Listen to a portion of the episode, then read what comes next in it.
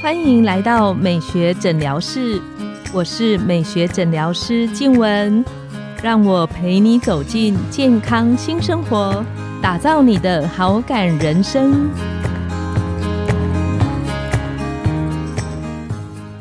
欢迎光临美学诊疗室，我是你的美学诊疗师静文，让我陪你练习好感人生，走进健康新生活。今天是二零二三年的第一次的录，那天气很冷，各位朋友们要注意保暖，然后也祝福大家新年快乐。那今天很开心，我们邀请到的来宾是皮肤科陈威宇医师，他是前台大医院新竹分院的皮肤科主治医师，专精在青春痘。皮肤肿瘤手术，还有指甲疾病的治疗。那我们请陈医师跟线上的听众打个招呼。Hello，大家好，我是皮肤科陈伟宇医师，很开心能够在今年就跟大家在空中见面。那接下来的几集呢，我会分享一些我的看法。那也再次感谢学姐邀请我来她的美学诊疗室。学弟最近真的觉得很冷，对不对？嗯，真的非常的冷。最近呢，因为天气很冷，所以门诊好像就多了很多来看。皮肤干痒的情形，陈医师有觉得最近在诊间有这现象吗？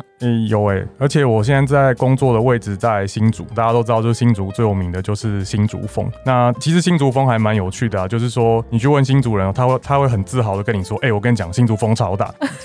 就是这个在那个外县市的人听起来就是一个匪夷所思的事情。那我有很多遇到一些就是南部搬来新竹住的一些患者，一直跟我抱怨说新竹风很大很冷。那不过这个是单纯就是讲好玩的一些事情啊。那确实最近这个门诊呢，他这个就诊的患者里面，他抱怨瘙痒的比例是越来越上升的。嗯，一般来说呢，在冬天的这个出现这个全身性的瘙痒哈，我们大概第一个想到就是说是冬季痒的问题。那这个其实在过去的不管是学会的宣导，或者是呃报章杂志一些媒体都会一直反复宣导，反正就是大概十月十一月就一定会开始再次强调一个相关的主题。那不过就相信就是因为我跟那个黄医师都是皮肤科专科医师，那那其实我们对就是这样子皮肤科一个门诊患者比例的一个季节变换其实是非常熟悉的。那所以其实冬天这个冬季痒的比例上升，对我们来说是非常常见。那只是今天会来想要只特别分享，就是说，哎，其实不是所有的患者他都是冬季痒。那特别是有一些比较容易被大家忽略的一些问题，它可能会很混在这个非常多的冬季痒的患者里面。那特别是当这一类的患者非常多，然后来门诊的主诉或者说他的抱怨都是一模一样，就是全身瘙痒的时候，那医师要去做一个比较这个细心的分类，把这些其实不是冬季痒的患者分类出来。那一般民众，比方说他觉得他自己是冬季痒，那什么时候他会特别？我们可以提醒线上的听众说，其实这个不是单。纯的冬季干痒而已。一般来说，我们讲的冬季痒其实是所谓的干燥性的皮肤炎，或者是缺脂性的皮肤炎。是，所以从它的命名就可以知道说它是跟干燥有关。嗯，那其实最常见的部分呢，其实是呃露出来的部位，像的是呃小腿的前方，是一般课本传统上最常见、最描述的部位。那在新竹有一个比较特别的现象是，有些人的手也会，因为新竹的风很大，如果他骑车没有戴手套，他其实手露在。外面被那个风一直吹哦，那那个皮肤也会非常干。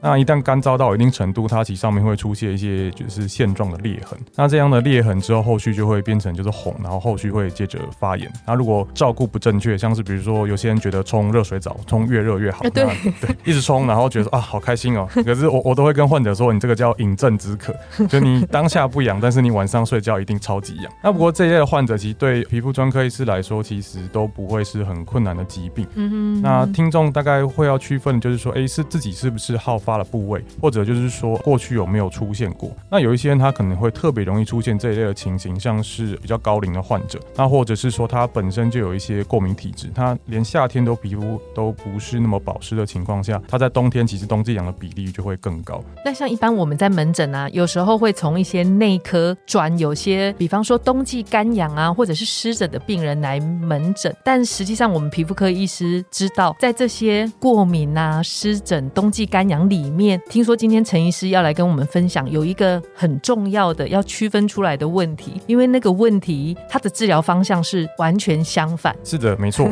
那其实会来分享，就是说，因为最近哦，我在就是因为其实所有的门诊哦，大家的抱怨都很接近了。是。那我印印象最深刻是说，最近我有一次门诊，他就是在这一群冬季痒的病人呢，连续两个，其实年龄层不一样哦，一位是老年人，然后另外一个是三十岁不到的年轻患者。嗯。那他们都一样抱怨是全身的瘙痒，那但是他们有一个比较特别的情形是，他们会跟你说，其实白天并没有那么痒，但是晚上会特别痒，而且会就是痒到没有办法睡觉，或者就是说他睡着了会半夜会痒起来抓。这个时候其实检查他们身上都有发现一些红色的这一颗一颗小型的丘疹那还有非常非常非常非常多的抓痕。那这两位患者呢，就是其实我们最后诊断的是疥疮，那因为他的身上都有找到这个疥疮典型的这个隧道的表现。可以请陈医师描述一下那个所谓你刚刚讲的一颗一颗的，可是，一般像朋友都会跟我讲，他每次在跟我形容疹子，就会讲说，哎，我身上有红红的一颗一颗的东西。但是我们知道很多的皮肤表现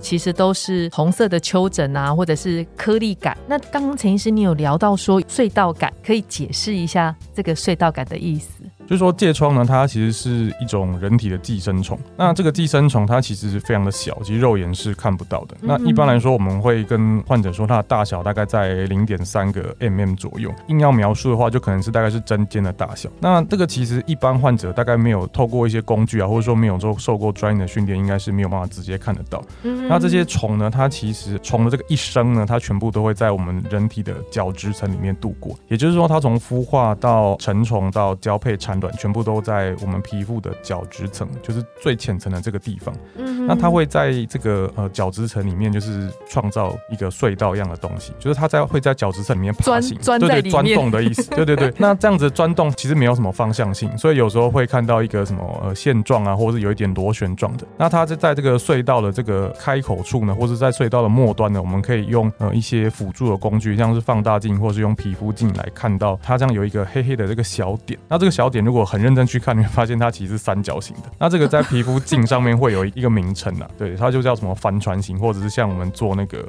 飞行伞，它那种三角形的那个样子。那，不过这个真的是呃要有特殊工具的辅助，这个要透过陈医师的眼才看得到。没有没有，皮肤科医师应该都看得到，只是就是要透过一些特殊的工具辅助了。是，对对对。那大部分像这样子的，刚刚陈医师你讲到的这种皮肤上的寄生疥疮的话，什么情况下患者应该要特别怀疑说，哎，我这个可能不是一个单纯的冬季干痒，或是一般的湿疹。疥疮它其实感染呢，它有所谓的典型的症状了。那以前的古人都会描述所谓的什么癣疥之疾，就是癣就是一般指霉菌啊，疥应该就是指疥疮，就是对他们来说啊，好像不是很严重，就是嗯，但是其实在现代的社会里面，就是感染疥疮呢，是在都市里面相对来说没有那么常见。那其实我后来发现，因为我们以前都在医院工作，那其实医院的不管从医师、护理师，然后甚至到一些行政人员，甚至到那个看护阿姨，他们其实对疥疮都超级熟悉。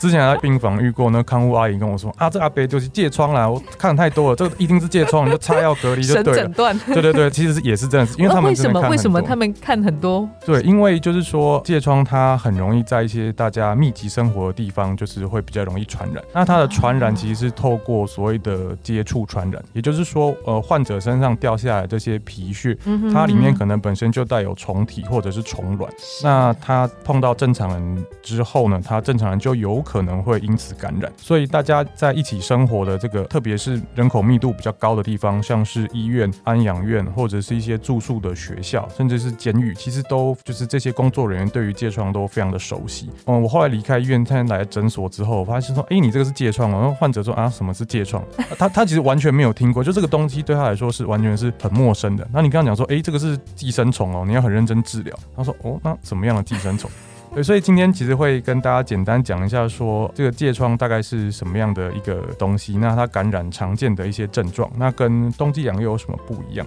那关于疥疮呢，我们刚刚稍微有提过一下，它是一种肉眼看不到的人体寄生虫，是，所以患者要自己诊断大概是不太容易。不过它有一些典型的症状，然后以前我们在考专科的时候都有一个口诀啊，叫什么仁义礼智信的这个口诀，我相信学姐应该也有听过，不过我就 就是分享给听众这样子比较好记的。人的意思就是说它不上人面，就是说这个虫呢，它比较喜欢感染的部位呢，其实呃主要是皱褶处为主，那脸呢其实是比较少感染的。那除非有一些特殊的患者，比如说是卧床的老人或者是小朋友，他可能会有脸上的表现，不然绝大多数的成年的患者，他其实疥疮的病灶是不会在人脸上面出现的。嗯，那第二个呢是义，也就是说他很讲义气，就是你有我也有。大家一起分享的意思，对，那就那就他就描述说，就是说，如果大家都住在一起，然后就很容易传染。所以理论上，陈医师会跟线上听友讲，如果家里有人有，其实是需要隔开的，对不对？对，而且不仅需要隔开，在医院都是一旦诊断疥疮，都一定需要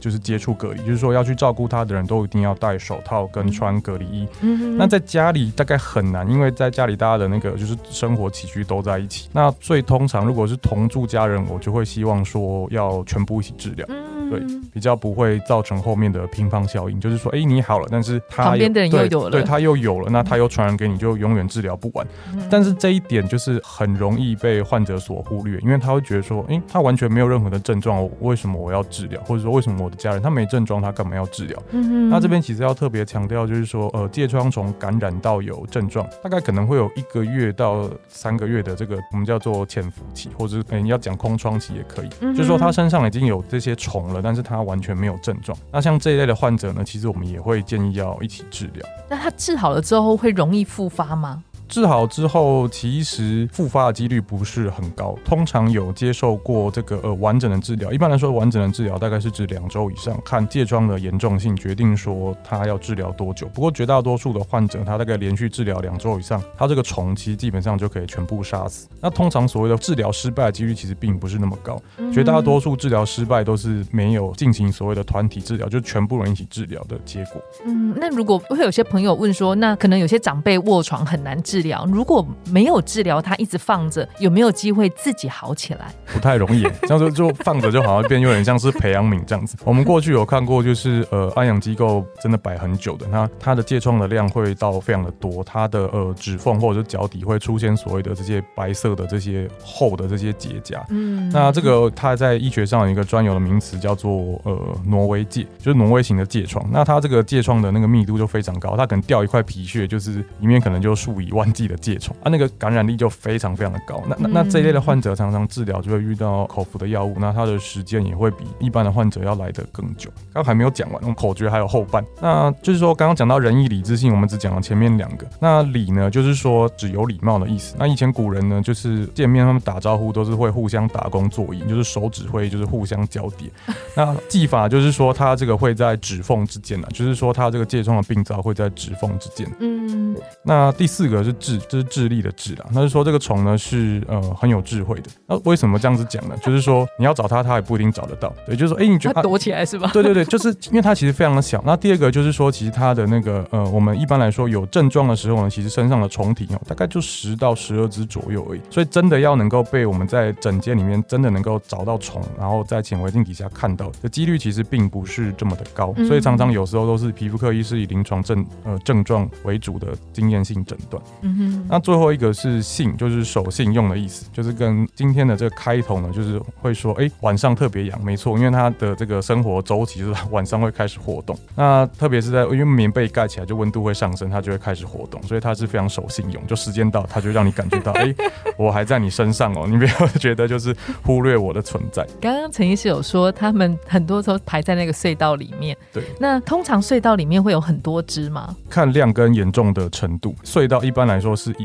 一只虫就是成虫爬行后的结果了，那它可能会在里面产卵，那就是孵出来这个幼虫，它有可能会就是会在隧道里面，它在做重新的出发，这样子就爬到别的地方去。那像这一集里面就是关于冬季干痒跟疥疮的区分，我们可不可以请陈医师就是给线上的一些听众的一些小提醒，让他们知道哦什么时候哎我可能要去看一下皮肤科医师。冬季痒跟疥疮它治疗的方向会完全的不一样，就冬季痒主要是保护为主，那疥疮就真的会需需要使用杀虫的药物。那症状上差异最大的就是说。疥疮呢，它会是一颗一颗为主的病灶。那它的临床表现呢，大家可以用仁义礼智信的口诀去做记忆。嗯那这个呢，呃，有需要可以再倒回去听那五个口诀这样子。那另外一个就是说，呃，冬季痒它是一整片的。那第二个就是说，疥疮呢，它其实是一种传染性的疾病，也就是说你要接触到有可能患者，那常见比如说，呃，比如家里有老人，嗯或者说家里有这呃，可能是比如说刚从监狱或是安养院回来这些的家人，他都有可能会有比较高的几率会有得到。那另外一个就是说，如果最近有在医院照顾